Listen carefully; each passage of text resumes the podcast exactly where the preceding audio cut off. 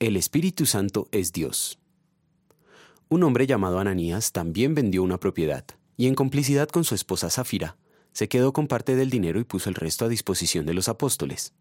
Ananías le reclamó Pedro, ¿cómo es posible que Satanás haya llenado tu corazón para que le mintieras al Espíritu Santo y te quedaras con parte del dinero que recibiste por el terreno? ¿Acaso no era tuyo antes de venderlo? Y una vez vendido, ¿no estaba el dinero en tu poder? ¿Cómo se te ocurrió hacer eso? No has mentido a los hombres, sino a Dios. Hechos capítulo 5, versículos 1 a 4. Después del derramamiento del Espíritu Santo en el Pentecostés del año de la resurrección de Cristo, la Iglesia disfrutó de un crecimiento notable tanto en la cantidad de nuevos creyentes como en la firme convicción de la fe. La fe de ellos se manifestaba en frutos de arrepentimiento como resultado de la gratitud que tenían en sus corazones por la salvación incondicional y gratuita con la que habían sido rescatados de la condenación eterna. Aquellos primeros creyentes vivían como una gran familia unida en armonía en un solo sentir y pensar. Los más ricos compartían voluntariamente sus bienes materiales con los pobres, de manera que ninguno carecía de lo necesario.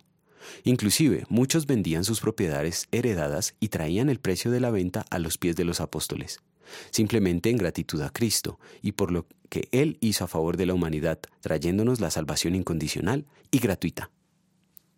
Aunque todos los que participaron en esta excelente labor lo hicieron por devoción al Señor, hubo una pareja que se constituyó en la excepción, Ananías y su esposa Zafira.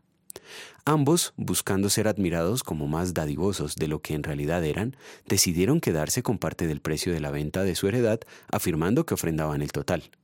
Es evidente que Satanás, el padre de la mentira, fue quien los tentó a tratar de engañar y le hicieron caso. Con meridiana claridad, el apóstol Pedro les dijo que aquello no fue un intento de engañar a los apóstoles y a los creyentes, sino de mentirle al Espíritu Santo. Pedro es enfático al afirmar que querer engañar al Espíritu Santo es procurar engañar a Dios. Pedro habló así porque no tenía la menor duda de que el Espíritu Santo es Dios. La venta de la propiedad de la persona y la entrega del producto de la venta no eran ninguna obligación, pero la honradez siempre lo es. Oremos.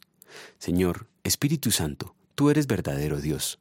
Lo creo y confieso así no porque sea lógico, ni porque mi inteligencia lo comprenda perfectamente, sino porque tu palabra así lo enseña y me imparte la fe para así creerlo y confesarlo.